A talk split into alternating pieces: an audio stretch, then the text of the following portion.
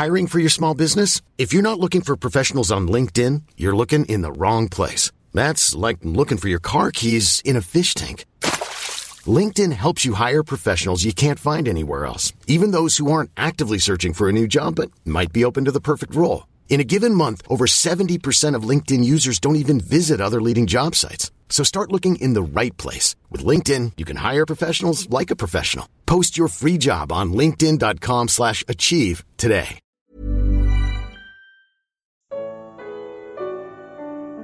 Como Deus me vê. Evangelho de Mateus. Comentário de Mari Persona.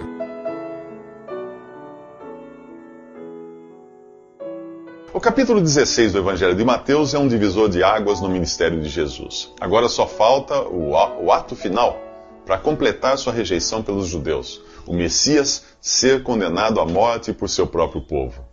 O capítulo 53 do livro do profeta Isaías estava para se cumprir e agora Jesus passa a preparar seus discípulos para a cena da cruz.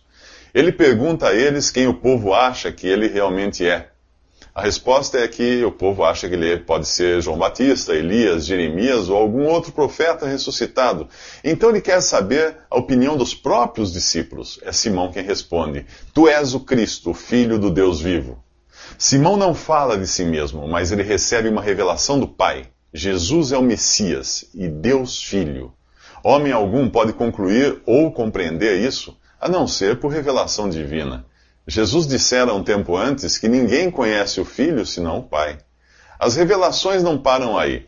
Dirigindo-se a Simão, Jesus diz: Eu lhe digo que você é Pedro, e sobre esta pedra edificarei a minha igreja, e as portas do inferno não poderão vencê-la. Eu lhe darei as chaves do reino dos céus. O que você ligar na terra terá sido ligado nos céus, e o que você desligar na terra terá sido desligado nos céus. Existe muita confusão sobre esta passagem, porque as traduções usam a mesma palavra tanto para pedra como para rocha. Eu acredito que Jesus se referia à afirmação de Pedro e a si mesmo ao falar de pedra. Mas a melhor, a melhor coisa mesmo é nós perguntarmos para Pedro quem é essa pedra. Ei, Pedro, quem você acha que é a pedra? Pedro responde no capítulo 4 de Atos: Este Jesus é a pedra. Depois, em sua carta chamada de 1 Pedro, no capítulo 2, ele chama Jesus de pedra viva, pedra rejeitada, pedra escolhida, pedra preciosa, pedra angular, pedra de tropeço, rocha de escândalo. Bem, você não vai querer discutir com Pedro, vai? Uh, outra revelação é que Jesus edificaria a sua igreja, a igreja dele próprio, o que nos leva a duas conclusões importantes. Primeira, o Verbo está no futuro edificarei. O que mostra que a igreja não existia antes, e nem mesmo uh, antes daquele momento, nem, nem mesmo naquele momento em que ele estava falando isso. Era algo futuro, edificarei. Algo que, que nos remete ao capítulo 2 de Atos, que você pode ler por conta própria. Outra coisa, Jesus diz: minha igreja. É dele, de mais ninguém. Quando você escuta algum padre, pastor ou líder religioso usar a expressão minha, igre minha igreja para falar da organização que ele fundou ou do lugar onde congrega, aquela é a igreja dessa pessoa, não de Jesus. Se você quer saber qual é realmente a igreja de Jesus, não perca os próximos três minutos. No capítulo 16 do Evangelho de Mateus, a Bíblia fala pela primeira vez da igreja. Igreja na Bíblia nunca é uma denominação, organização religiosa ou edifício de tijolos. A palavra significa simplesmente reunião ou assembleia, portanto, um grupo de pessoas e não uma entidade jurídica. A igreja é também um organismo vivo, o corpo de Cristo, no qual os membros necessitam uns dos outros e nenhum pode ser amputado. Aquele que é a cabeça do corpo não deixaria isso acontecer. A igreja aparece também como a noiva ou esposa de Cristo, uma união indissolúvel. Uh, na Bíblia não existe igreja A ou igreja B, e ninguém diz eu sou A e sou B e eu sou, sou B. Uh, responda rápido. De que igreja era o apóstolo Paulo? Viu? Só existe uma igreja verdadeira, aquela que Cristo comprou com seu próprio sangue. Pense no exército brasileiro. Só existe um mesmo que esteja representado em várias cidades. Na Bíblia você encontra a igreja em Éfeso, a igreja em Corinto e assim por diante. É a mesma igreja em diferentes cidades, como acontece com o exército brasileiro. Nunca se trata de outro exército independente ou com outro nome. Assim deveria ser o testemunho da igreja também. O exército brasileiro teve uma data de fundação. A única igreja genuína também ela foi fundada por volta do ano 30 e dela fazem parte todos os que verdadeiramente creem em Jesus. Qualquer igreja fundada em outra data, ou que não inclua todos os salvos por Cristo, não é a igreja da Bíblia, mesmo que tenha em suas fileiras cristãos genuínos. Ninguém se faz membro da igreja, é Jesus quem acrescenta cada membro ao seu corpo, cada um que crê. Não confunda a igreja com cristandade. Cristandade é o conjunto de todos os que se dizem cristãos, genuínos ou não. Igreja é o subconjunto que inclui apenas os genuínos. Por enquanto é difícil saber quem é quem, pois o joio está aí misturado com o trigo. Né? A igreja não tem nome. Tentar dar diferentes nomes a diferentes grupos de cristãos é arruinar a unidade que Jesus planejou. Tentar reunir essas diferentes organizações numa colcha de retalhos é somar o que Deus não mandou dividir. No céu não há denominações e os salvos não são identificados por diferentes nomes. Já ouviu a frase, seja feita a tua vontade, assim na terra como no céu? Já ouviu? Pois é. Essa confusão de igrejas que você vê por aí não tem origem na Bíblia. Chega a hora da grande revelação, o tema principal de toda a Bíblia. Desde a queda de Adão, Deus tinha prometido que da descendência da mulher viria um que seria ferido pela serpente, mas que a venceria. Jesus revela aos discípulos que ele deve ir a Jerusalém, sofrer nas mãos do clero, morrer e ressuscitar no terceiro dia. Essa aparente derrota culminaria na vitória da ressurreição, mas Pedro parece não entender isso. Na melhor das intenções, por influências das ideias que existem ao redor, ele repreende Jesus, dizendo que de modo algum isso vai acontecer a ele. A bronca que Pedro leva é do tamanho da bobagem que ele acaba de dizer. Para trás de mim, Satanás, você, você é uma pedra de tropeço para mim e não pensa nas coisas de Deus, mas nas coisas dos homens. É o que Jesus diz a Pedro. O Filho de Deus tinha vindo morrer e ressuscitar para resgatar o homem do pecado e da morte. Qualquer pessoa, filosofia ou religião que tente negar a morte e ressurreição de Jesus está fazendo a obra do diabo. Deixe-me repetir. Qualquer um que tente negar a morte e ressurreição de Cristo está fazendo a obra do adversário, que é Satanás. Se a sua noção de cristianismo não passa de um conjunto de preceitos morais, o seu cristianismo não é de Deus. Não há salvação sem o sacrifício e a ressurreição do Cordeiro de Deus. Aqueles que consideram a morte de Jesus apenas um exemplo de abnegação não estão fazendo um favor a Deus, estão fazendo um favor ao adversário. Satanás não quer que as pessoas creiam que Jesus morreu para salvá-las e que o seu sangue é capaz de deletar definitivamente todos os seus pecados. O diabo quer nos fazer crer que a ressurreição não passa de simbolismo, ou que o Jesus que os discípulos viram ressuscitados uh, não passava de uma materialização do seu espírito. Nada disso. Jesus realmente morreu. Realmente levou sobre si a culpa dos pecados daqueles que, que creem nele. Realmente pagou por isso e realmente ressuscitou no terceiro dia. O seu corpo físico reviveu e subiu ao céu, do mesmo modo como os que creem nele irão reviver. Hoje há no céu um homem perfeito, com corpo e tudo, Jesus ressuscitado. Um homem completo, perfeito. Em breve o céu estará povoado de seres humanos, não apenas em espírito, mas em corpos ressuscitados. Você será um deles se crer agora no Salvador. Quem quiser salvar a vidinha que leva aqui, vai perdê-la.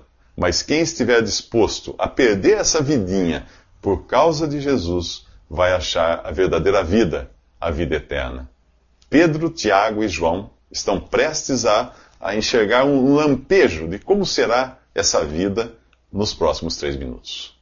Nos originais, a Bíblia não é dividida em capítulos e versículos. Isso foi feito depois, nos anos de 1227 e 1551, respectivamente. Portanto, o último versículo do capítulo 16 do Evangelho de Mateus faz parte da narrativa do capítulo 17. Ok? Naquele versículo, Jesus garante aos discípulos que alguns deles não passariam pela morte antes que vissem Jesus em seu reino. Pedro, Tiago e João são os privilegiados. Eles são levados a um alto monte e Jesus é transfigurado diante deles. A palavra no original aí é metamorfose.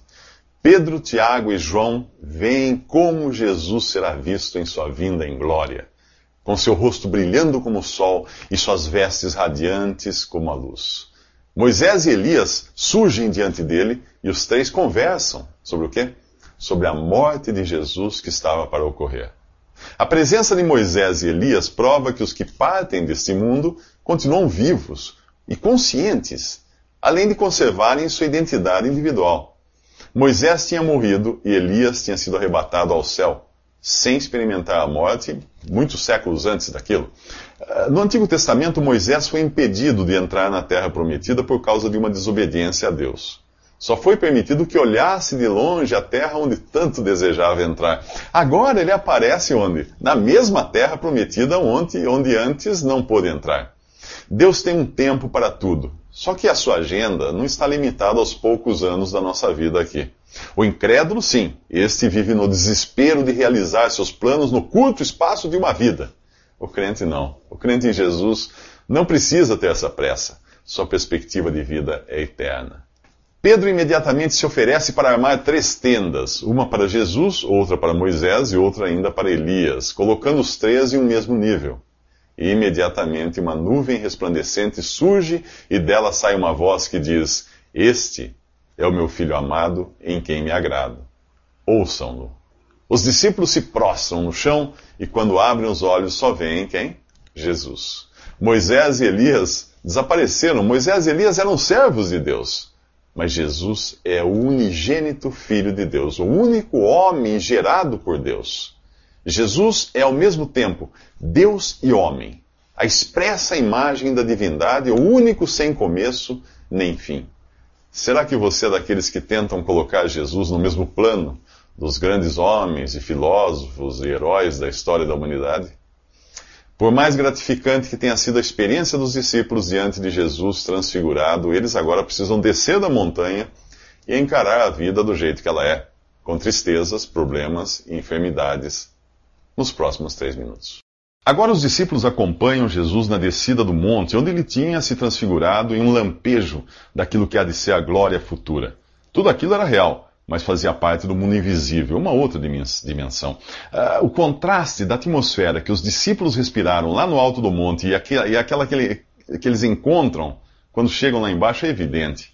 Um pai se aproxima desesperado, pedindo a Jesus que tenha misericórdia de seu filho. Esse mundo imerso em trevas, realmente, não é, não é nenhuma Disneylândia. A vida do cristão também não é livre de sofrimentos. Todos têm problemas. A diferença é que quem tem a Cristo tem uma perspectiva eterna e a certeza do seu destino. Verá a face de Cristo, verá essa face resplandecer como o sol e as suas vestes brilharem como a luz. O incrédulo não. Para o incrédulo, o futuro é um lugar escuro e incerto.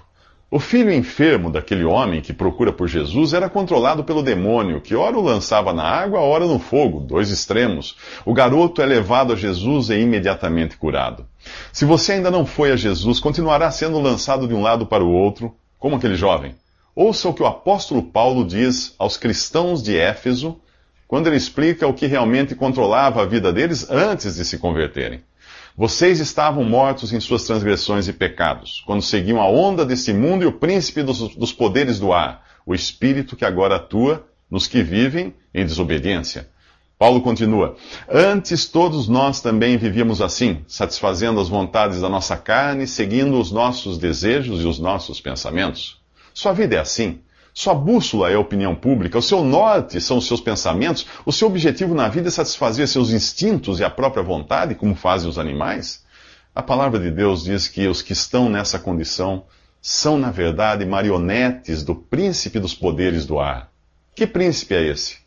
ele tem diferentes nomes na Bíblia: Lúcifer, Diabo, Satanás, etc. Ele se diverte jogando as pessoas de um lado para o outro, como fazia com aquele jovem. Quando você menos espera, descobre que não chegou a lugar nenhum e acabou o breve tempo da sua vida aqui nesse mundo. Por falar nisso, quanto tempo você acha que ainda resta para você? Faça as contas.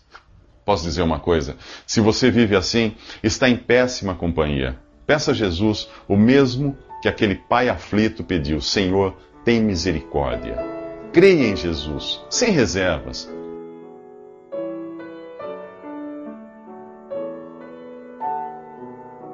Visite respondi.com.br. Visite também 3minutos.net.